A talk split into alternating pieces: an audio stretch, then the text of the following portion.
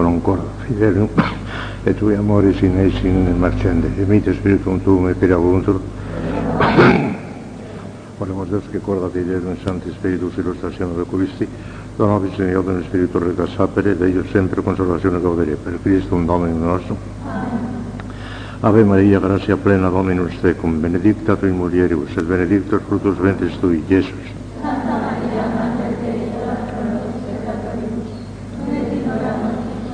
Gloria Patri et Filio et Spiritus Sancto. Reina del Santísimo Rosario, San José, Santo Padre Domingo, Santa Teresa de Jesús. Bueno, pues vamos a seguir esta doctrina tan fundamental de la caridad. Y recordemos una cosa que ya os dije ayer, pero que hay que tenerla muy presente para todo lo que les voy a decir hoy. Y es que la virtud de la caridad es una en especie átoma, indivisible. Lo cual quiere decir que aunque recae sobre todos tres objetos tan distintos como Dios, el hombre y, nos- y nosotros, Dios, el prójimo y nosotros, como la razón de ser, el motivo del amor al prójimo y a nosotros mismos, ha de ser siempre Dios para que sea caridad, o amamos al prójimo por- por amor de Dios o no es caridad. O nos amamos a nosotros mismos por amor de Dios o no es caridad. Y por consiguiente siempre, siempre es la virtud teologal. La caridad es teologal no solamente cuando amamos a Dios, sino cuando amamos al prójimo por Dios o cuando nos amamos a nosotros mismos por Dios. Es siempre teologal. Está por encima de todas las virtudes, las virtudes teologales, pero sobre todo la caridad. Esto es importantísimo. Segundo, la caridad es la única virtud que ti- dice relación directa a Dios como último fin. Ya sabemos lo que les dije el otro día, que la fe y la esperanza, aunque son teologales también, pero son menos perfectas que la caridad, porque miran a Dios no como fin, sino como principio. La fe como principio de donde nos viene el conocimiento de las verdades de la fe. Y la esperanza a Dios como principio de donde nos viene el auxilio para alcanzar la vida eterna. Solamente la caridad mira a Dios como fin. Y como la perfección de un ser está en su fin, precisamente la caridad es la que nos lleva. Es el vehículo, es el tren, es el avión que nos lleva a Dios, la caridad porque va directamente a Él. Los otros vienen de Dios, la fe y la esperanza. La caridad va a Dios, es el avión que nos lleva a Dios. Y es la única que nos lleva a Dios para el premio esencial, el grado de visión beatífica que tendremos en el cielo después cuando lleguemos allá, depende exclusivamente del grado de caridad, del grado de gracia, porque la gracia y la caridad son inseparables y van siempre juntas. Lo mismo da hablar del grado de gracia que del grado de caridad. Son las dos exactamente iguales, están inseparables. Nunca está la caridad sin la gracia y nunca está la gracia sin la caridad. Son inseparables. De manera que lo mismo da hablar del aumento de la gracia que del aumento de la caridad. Ahora estamos hablando del aumento de la caridad, pero podríamos hablar del aumento de la gracia. Pues bien, el grado de visión beatífica, la mayor o menor penetración en la visión beatífica depende exclusivamente de la caridad, no de la fe ni de la esperanza, ni muchísimo menos de las virtudes morales, que están muy por debajo. Es la única que es oro. La caridad es la única que es oro. Todas las otras virtudes son plata, nada más que plata, no. Aún la fe y la esperanza. La única que es oro, en el sentido que les acabo de explicar, Esto tiene una importancia. Lo que ocurre es una cosa. Y esto es, esencial también, es de prenotando para lo que les voy a explicar esta tarde. Que la caridad puede convertir en oro las demás virtudes también.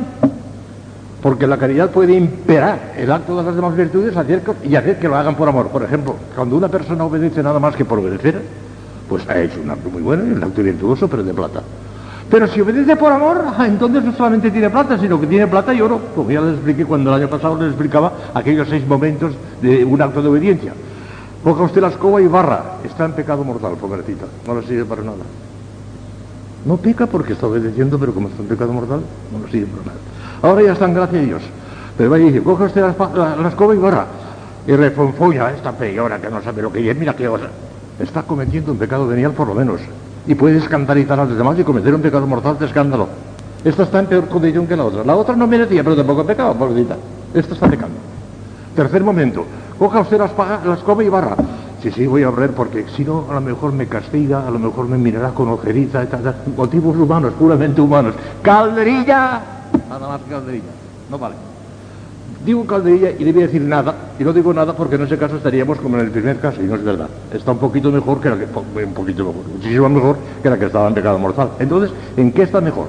Está mejor en que al fin y al cabo está en gracia de Dios.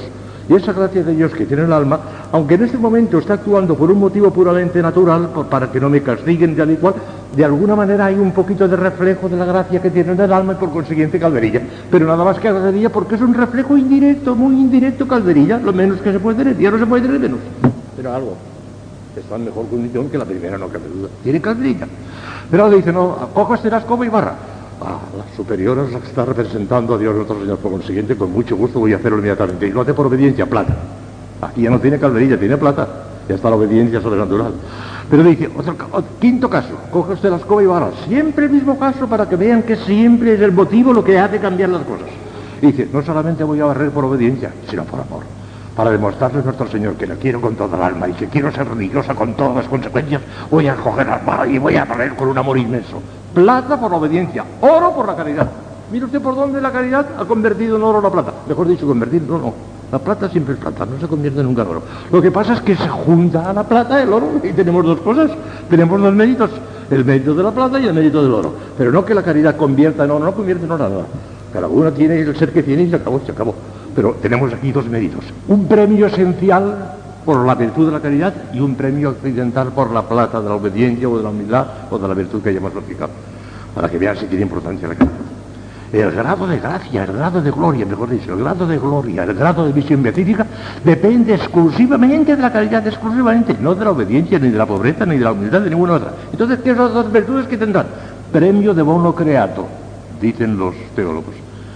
Premio de, bien creado. La gloria del cuerpo, la claridad, la agilidad, la sutileza, la masividad, todo eso se puede ir aumentando con la plata. Con esa plata puede ir aumentando. Pero el grado de visión beatífica, el grado de penetración, solamente la caridad.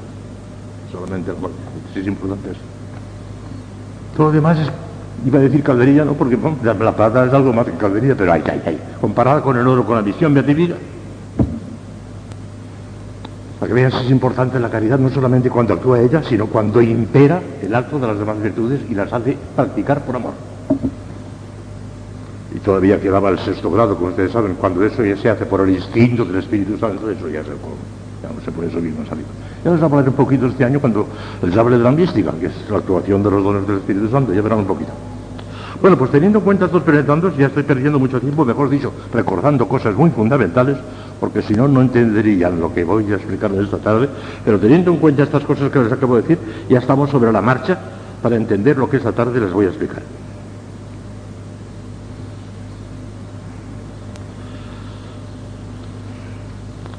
Y la primera proposición que les voy a comentar esta tarde es esta. La perfección cristiana se irá incrementando a medida que la caridad produzca más intensamente su propio acto e impere de las demás virtudes de una manera más intensa, más actual y más universal. Les voy a explicar eso. Ya, si me han entendido, que sí que lo habrán entendido, lo que les acabo de explicar, esto ya lo he explicado. Vamos con la consecuencia. Vean ustedes. Dos partes tienen esta nueva conclusión que vamos a examinar por separado. La perfección cristiana, la primera parte, dice, será incrementando a medida que la caridad produzca más intensamente su propio acto, claro. A medida que la caridad produzca su propio acto de una manera cada vez más intensa, se va perfeccionando. ¿Qué es esa perfección? La perfección consiste en que se va arraigando, se va introduciendo más en el alma, se va atornillando. Aquí no se puede pesar con un peso. ¿Cuántas arrobas de humildad tenía Santa Teresa? Eso es ridículo. Ah, ¿Qué profundamente estaba metida la humildad en su corazón? Esto es lo que hay que decir. Es un arraigo, es un atornillamiento. Eso es el crecimiento, atornillarse cada vez más. Esto es, ese es el incremento. Pero claro, para que se atornille hay que hacer un esfuerzo y apretar un poco más de lo que apretamos antes, porque si no, porque si no, no, no, no entra el tornillo. Les puse un ejemplo muy claro, el termómetro del médico. Te pone el termómetro, tienes 37 grados. Pues aunque lo tenga una hora o dos horas o tres horas, si no sube la fiebre a 38, seguirá marcando 37, pero nunca 38. Para que marque 38 es preciso que le suba al enfermo la, fiebre hasta 38, si no el, termómetro no ajustará. Aquí tenemos un vaso lleno de agua. esa agua tiene 25 grados. Metemos un termómetro, 25 grados. O volvemos a meter una vez, 100 veces, 25, 25, 25. Para que marque 26 es preciso que calentemos el agua hasta 26, si no, no, no marcará 26. ¿Está claro esto? Para que la caridad suba y tenga un, grado más, hace falta que la calentemos más, que sea más intenso. Entonces, Padre, si tenemos 25 grados de caridad y resulta que estamos haciendo actos de 14, de 15, de 18, esos actos no sirven para nada, sirven, sirven, sirven para dos cosas. Sirven para ir sosteniendo la caridad, que no se nos enfríe del todo, algo hacemos, ¿verdad? Y después todos los actos remisos que no hacen incrementar la caridad tendrán premio occidental, como si fuesen de plata, como si fuesen de plata, no son de oro, como si fuesen de plata. Para los efectos de subir el grado de visión como si fuesen plata, premios occidentales. Sí, sí es importante el acto más intenso. Por eso recuerdo que no sé cuándo, hace dos o tres años, en uno de los ejercicios aquí les dije a ustedes que ensayen todos los días cinco minutos de santidad, al menos cinco minutos, porque todo el día con la máxima tensión no podemos estar. Pero al menos cinco minutos vamos a hacer los actos más intensos que podamos. Y los actos más intensos que podamos no significa apretar el punto y hacer sino eso, si, nada, no hay nada material y todo es espiritual. Afinar de tal manera el acto de amor de Dios que lleguemos incluso a desear lo diremos con la palabra, pero no será verdad. Pero diría con la palabra y, deseando, Señor, que esto que digo con la palabra que fuese verdad. Me gustaría ir al infierno, si con eso se pudiera glorificar más. Es un acto intensísimo de caridad. Y se puede decir con toda naturalidad sin apretar los puntos. Lo que pasa es que, claro, afinar, afinar el motivo del amor a Dios, solo por ser vos quien sois, solo por dar de gusto. No me interesa ni mi santificación, no me interesa ni mi salvación. Quiero mi salvación, quiero mi santificación, pero porque la quieres tú, si no, no me interesaría a mí. Es actos intensísimos. ¿Ven ustedes? Si necesitan empezar los puntos. Actos intensísimos. A medida que el acto sea más intenso, se va incrementando. Y tengan ustedes en cuenta una cosa hermosísima que el grado de perfección alcanzado nunca disminuye, nunca.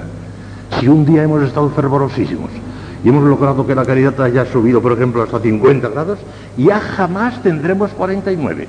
Aunque después vivamos toda la vida en plan imperfecto, ya no tendremos 49 nunca. Esos 50 no los perdemos más. A no ser que viniese la espantosa catástrofe de un pecado mortal que no ese caso va a hacer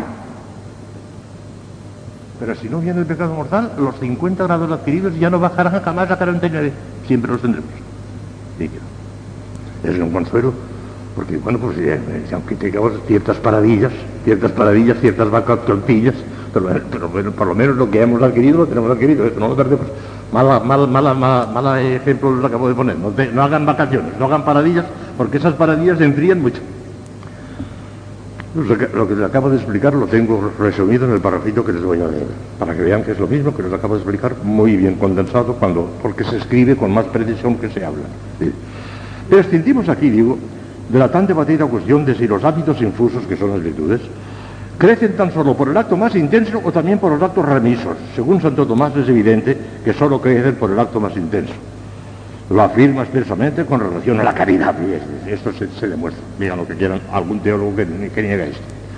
Pero aún en la sentencia contraria, nuestra conclusión resulta absolutamente verdadera. Porque si cualquier acto de caridad fuese capaz de aumentar el hábito de la misma, a fortiori, con mayor motivo, lo aumentarán los actos intentos. La duda. Y como ya hemos visto que la perfección cristiana consiste especialmente en la perfección de la caridad, es cosa obvia que a medida que esta virtud produzca su acto con mayor intensidad, se producirá un mayor desarrollo o incremento de la misma perfección cristiana.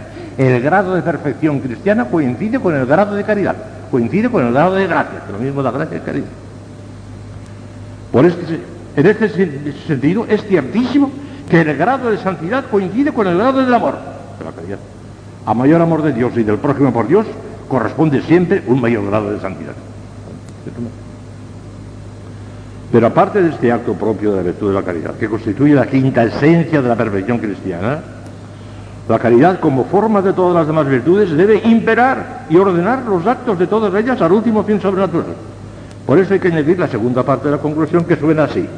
La perfección cristiana será tanto mayor cuanto la caridad impere el acto de las demás virtudes de una manera más intensa, más actual y más universal sentido común todo, son consecuencias. Cuando impere el acto de las virtudes de una manera más intensa, esas virtudes crecen también con la misma intensidad, En pan de plata, pero en pan de oro también, las dos cosas, por la calidad imperante. Segundo, cuando las impere de una manera más actual. Ya saben ustedes que hay muchas maneras de intención. Hay tres, se, se distinguen en teología tres clases de intención. La habitual, la virtual y la actual. Ya les he hablado de esto en otras ocasiones, pero es que hay que repetir estas cosas que son fundamentales. La habitual es aquella intención que se tiene en el alma, pero no se piensa en ella. Por ejemplo, un seminarista está en el seminario. ¿Para qué está allí? Porque quiere ser sacerdote.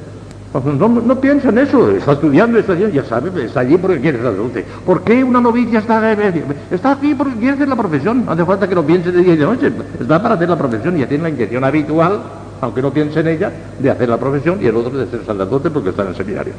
La virtual es aquella intención que se pone antes de empezar un acto y continúa subsistiendo mientras no se retracte. Después de poner el ejemplo, por ejemplo, se puede poner 40 ejemplos, una persona quiere ir de, Olmedo a Medina, que hay 20 kilómetros. Coge el automóvil, no hace falta que durante todo el día, a Medina, a Medina, a Medina, a Medina. Hombre, desde el momento que has hecho la intención al principio y no la retracta, ahora, cuidado, si a mitad del camino da la media vuelta y la retracta, entonces ya no vale la intención que. Pero mientras no la retracte, ya está, subsiste. ¿Comprende? Esta es la virtual. Subsiste todo el tiempo mientras no se retracte. Y la actual es, ya lo dice la palabra, la actual es la que ahora y en este momento hago intención de esto. La más perfecta de estas tres intenciones es la actual, claro. Ahora en este momento quiero hacer esto. La más perfecta de esta. La virtual también vale las oraciones de la mañana, por ejemplo, y hacemos intención de que todo sea para la gloria de Dios, etcétera, etcétera, las oraciones de la mañana. Mientras no retractemos aquello por algún pecado venial, porque en ese caso nos jugamos la intención de la mañana, porque el pecado venial ha venido a cortar la intención de la mañana, este sí es jugador de esto. Ha cortado la intención virtual, porque el pecado venial, sea, venial, es incompatible con la intención de agradar a Dios. No, pues sí. De la manejo es la actual. La virtual, mientras no se retracte, vale también. Y la habitual es esa que en realidad no es intención, sino que se tiene en el alma, pero sin pensar en ella, como he dicho antes. La más perfecta es la actual.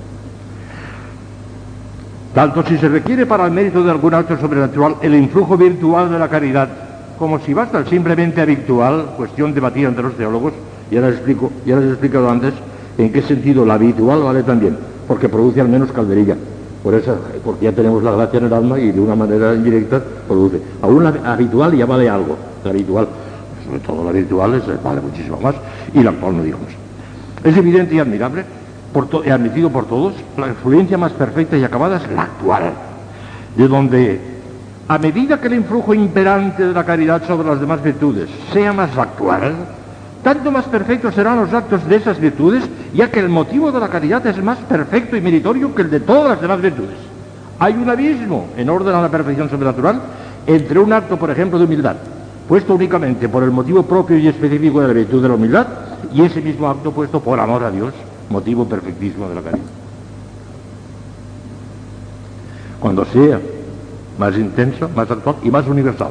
Universal de todo no puede ser, hijas mías de día y de noche, constantemente, en un acto actual de amor a Dios, no podemos estar. Es imposible.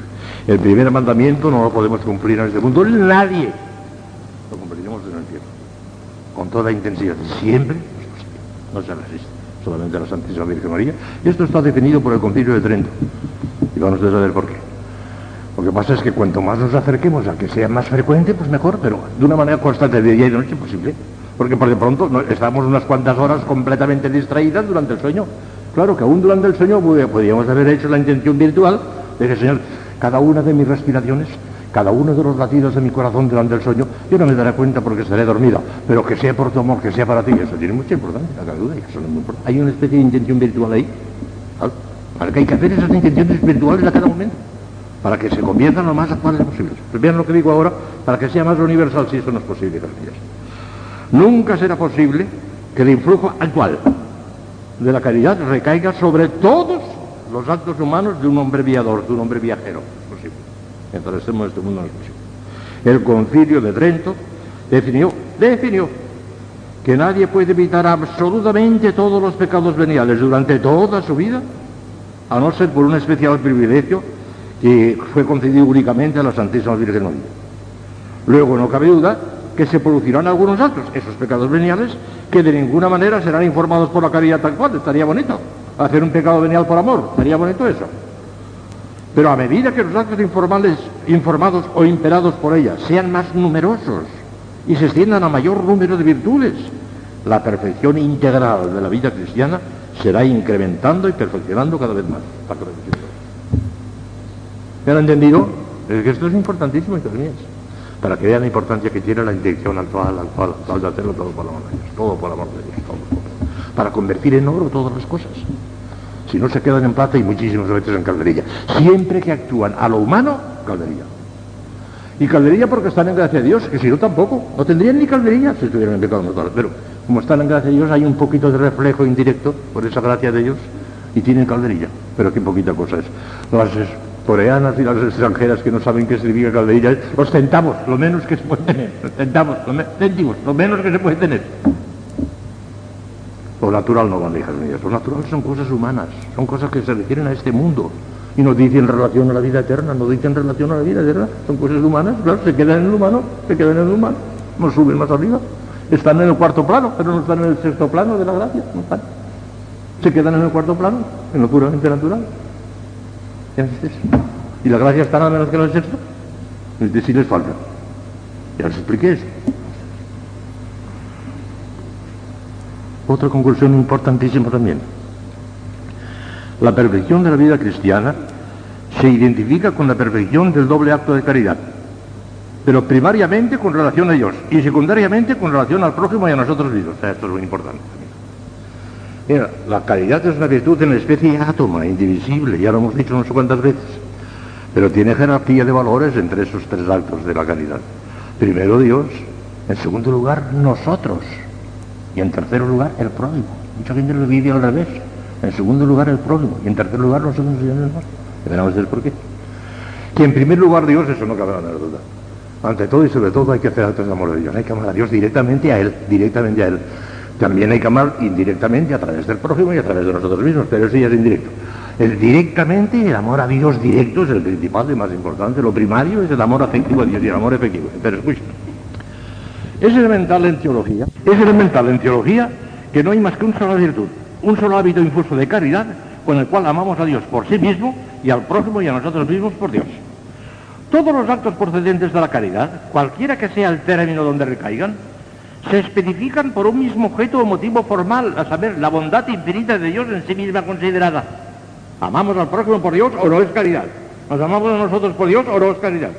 Y amar a Dios directamente ya se ve que es caridad ya sea que amemos directamente a Dios en sí mismo, ya que amemos directamente al prójimo o a nosotros mismos, si se trata de verdadero amor de caridad, siempre el motivo formal es el mismo, la infinita bondad de Dios. Amamos por Dios y solo por Dios.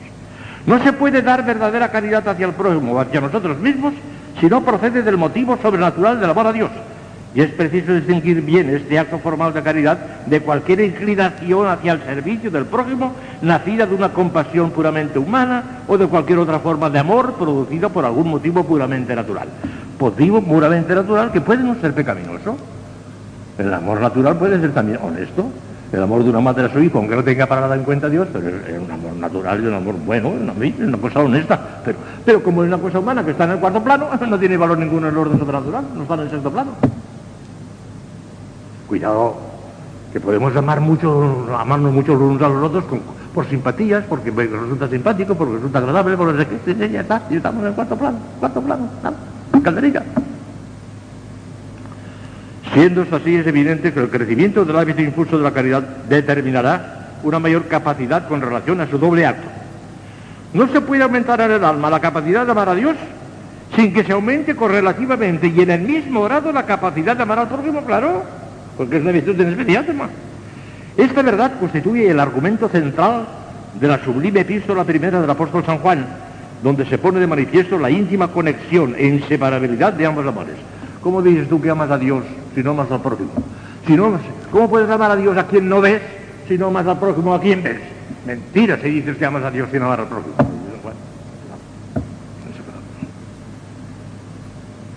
Sin embargo, en el ejercicio del amor hay un orden y jerarquía exigidos por la naturaleza misma de las cosas.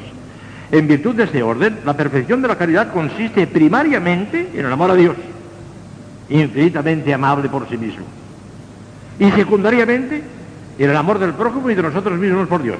Y aún entre nosotros mismos y el prójimo hay que establecer un orden que se toma de la mayor o menor relación con Dios de los bienes de que se participan.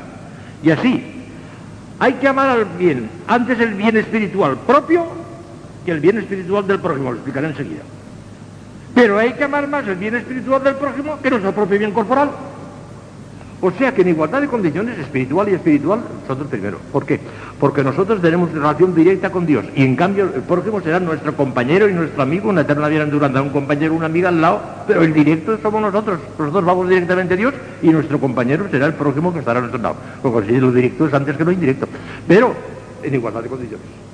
Entre el bien espiritual mío y el bien espiritual del prójimo prevalece mi bien espiritual. Y así, por ejemplo, si fuera posible, que no es posible porque es una cosa incluso absurda, si, por decir, si, diciendo una mentira pudiéramos convertir a un pecador, y usted que hacerlo un bien inmenso, ¿verdad? Pero diciendo una mentira y cometiendo nosotros un pecado, no podemos hacer.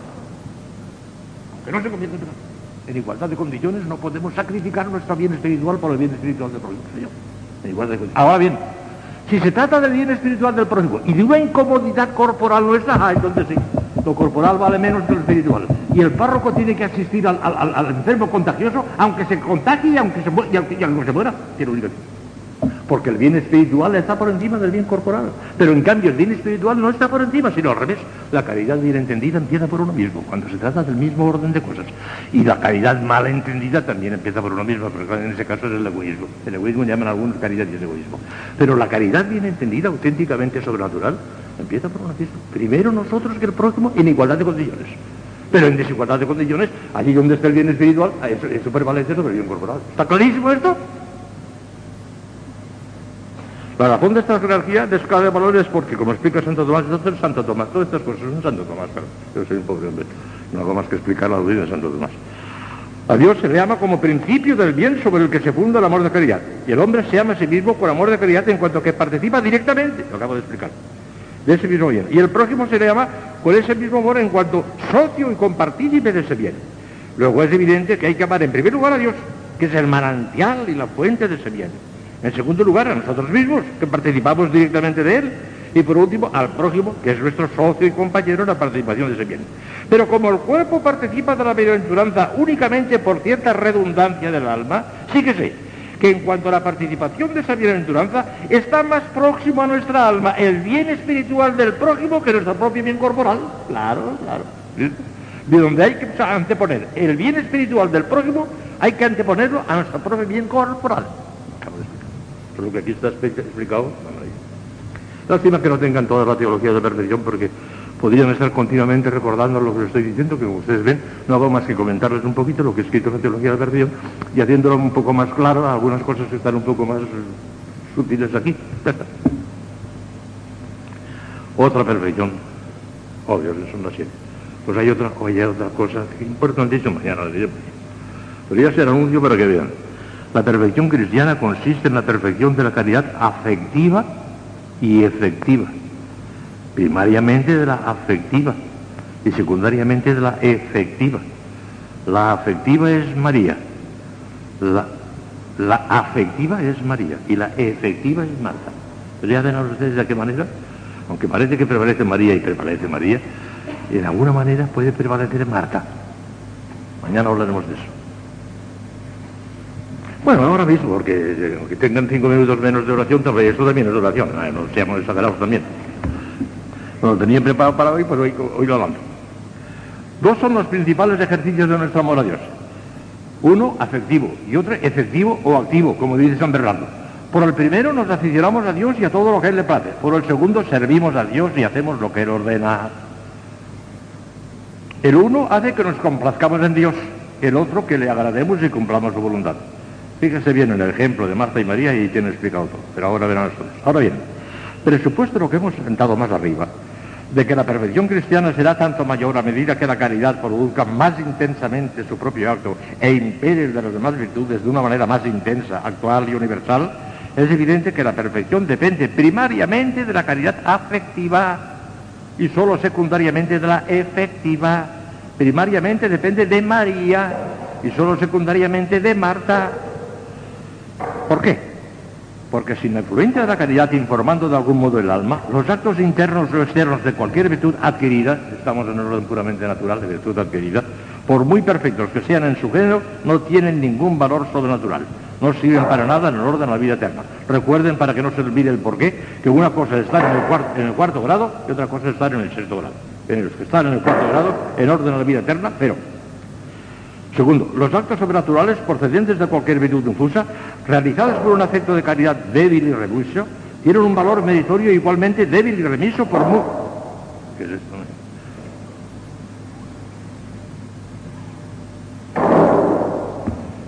¿Estarán protestando porque están? ¿Estarán protestando quizá? No. Ah, eso en la calle, sí. No, en la calle me refería. No olvidemos que como enseña Santo Tomás, la mayor o menor dificultad de un acto no añade nada por sí mismo al valor meritorio y esencial del mismo. Mucha gente cree que porque una cosa cueste más, sea más dura, es más meritoria. Será más meritoria si has puesto más amor, si no, no. Todo depende del amor, del grado del amor y se acabó. El sacrificio en cuanto tal no santifica. La cruz en cuanto tal no santifica. Cristo no nos, no nos redimió en la cruz por, por la cruz, yo por el amor. Porque el Eterno Padre vio que lo hacía con un amor infinito y aceptó aquello dejando de pensar en el, espantoso crimen que se estaba cometiendo asesinando a sus Eso no lo tuvo en cuenta, no lo tuvo en cuenta más que el amor. De manera que lo que santifica es el amor, no el sacrificio. Una cosa no es mejor porque cueste más, no, no, no, no, no, sino porque hemos puesto más amor, no porque cueste más. El sacrificio en cuanto tal no santifica, hijas mías. Ah, pero el sacrificio es absolutamente necesario. Miren ustedes, yo estaba en Puerto Rico y un día yendo a Otuado, desde Arecibo, donde estaba dando los ejercicios a los esclavitos, que son un encanto aquellos muchachos, pues me llevaron a Otuado y, conducía uno de los esclavitos, un santazo, Fray Aníbal es un santo, me conducía él, y, yo a su lado. Y me puso una cassette de Padre Aníbal, del fundador de los esclavos, que era un santazo, ese sí que era un santo, Padre Aníbal. Y me llamó la atención lo que estaba diciendo el Padre Aníbal, porque era una cassette de una conferencia del Padre Aníbal, ¿verdad? Y me llamó la atención que dijo, tanto tendremos de santo cuanto nos crucifiquemos con Cristo. Lo demás son palabras. Tanto tendremos de santos cuanto nos crucifiquemos con Cristo. Lo demás son palabras. La caridad efectiva, Dios mío te quiero, Dios mío te amo, eso es nervosísimo. Pero si no pasa de ahí, ay, ay, ay, qué sospechoso se hace, qué sospechoso se hace. Obras, obras son amores y no buenas razones. En eso se nota, en eso se nota. En la caridad efectiva.